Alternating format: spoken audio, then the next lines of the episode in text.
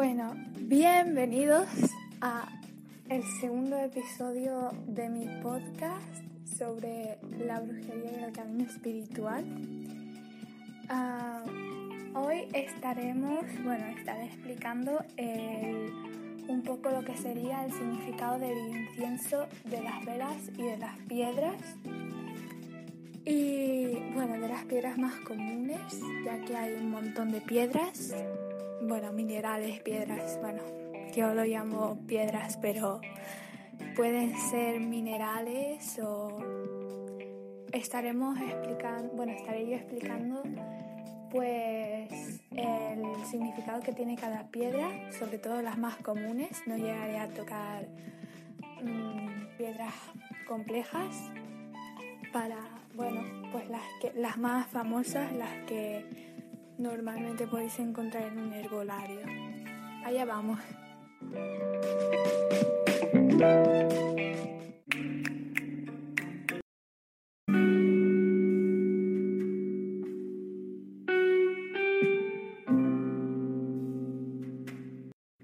Bueno, empezaremos con los colores de las velas y sus significados. Una vela eh, es muy importante en la espiritualidad en sí, los cristianos eh, utilizan velas y es un elemento muy antiguo y natural, el cual se creó hace muchísimo tiempo y tiene muchísimo poder. Las brujas, eh, o bueno, como lo queráis llamar, básicamente no, no tienen por qué ser brujas, sino, no sé, hay gente que no le gusta considerarse una bruja o, o, o prefiere simplemente no considerarse nada sino estar en el mundo espiritual. Eso es lo que hace falta, no hace falta ser bruja ni nada, no hace falta considerarte una bruja, un brujo o un mago, ¿sabes?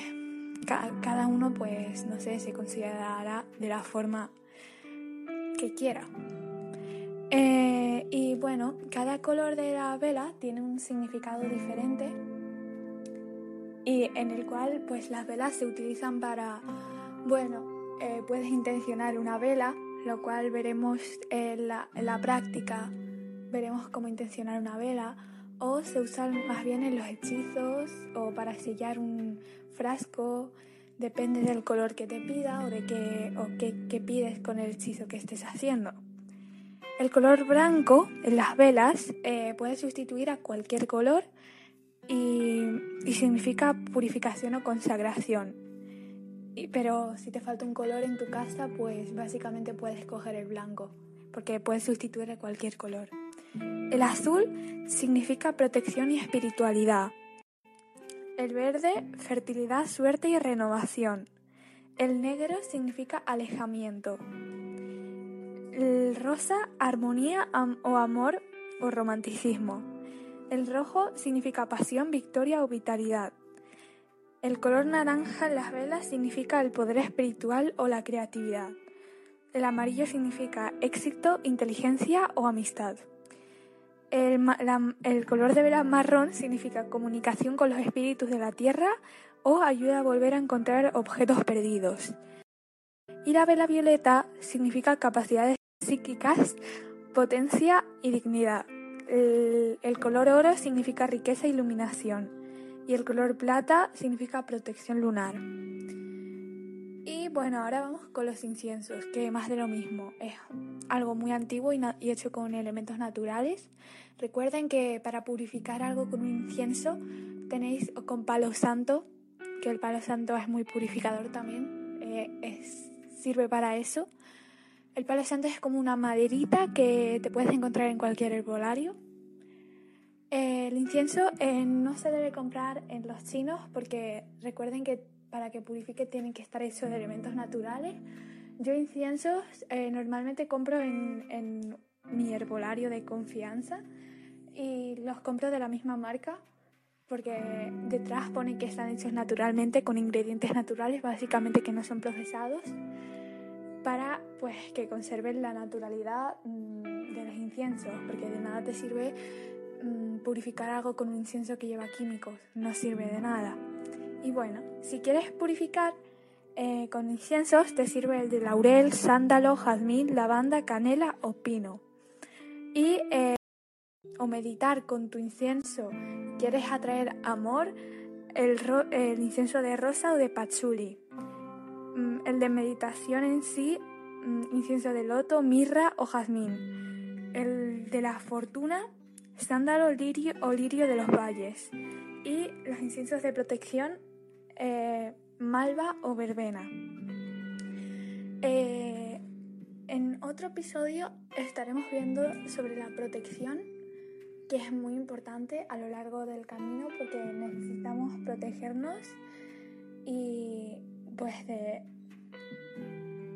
básicamente de de bueno no se lo tomarán a broma pero de los espíritus o de las entes y por eso para hacer un hechizo o un amarre o cualquier cosa tienes que estar mmm, tienes que saber por lo menos algo sobre este tema ya que Mm, tienes que saber las piedras que dan protección, las plantas que dan protección y te tienes que proteger.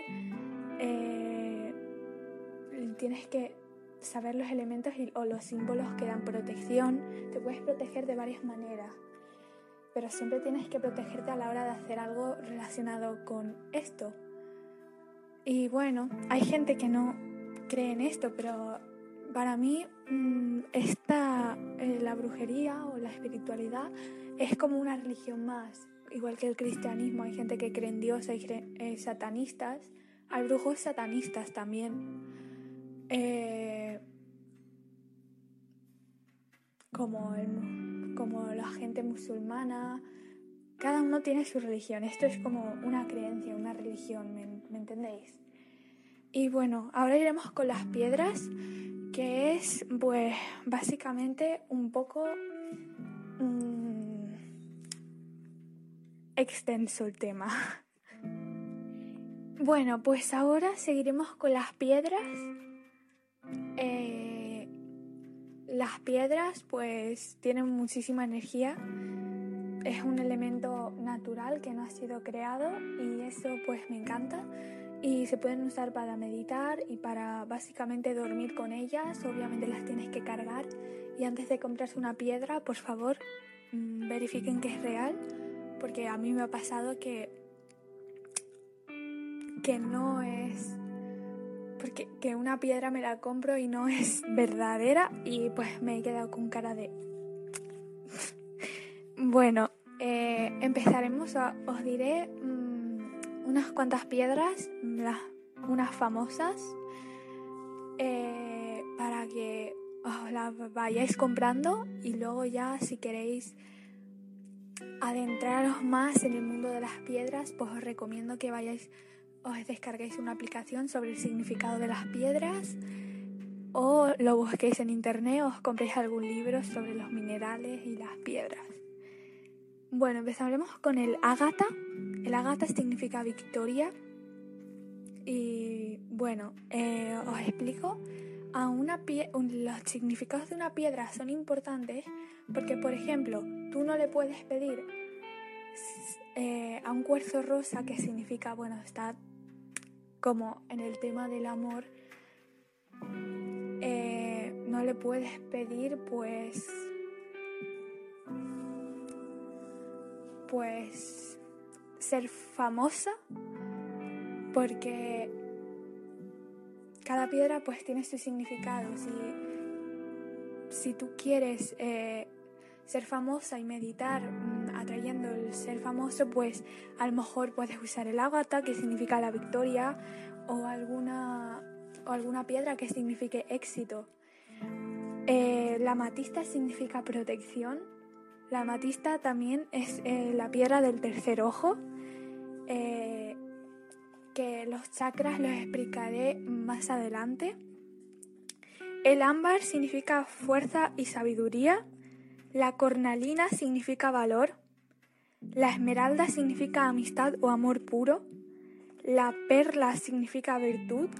La piedra de luna significa equilibrio interior. El rubí significa defensa o sea, sí, defensa. El ojo de tigre significa inspiración. o protección. El onix significa equilibrio y autoestima.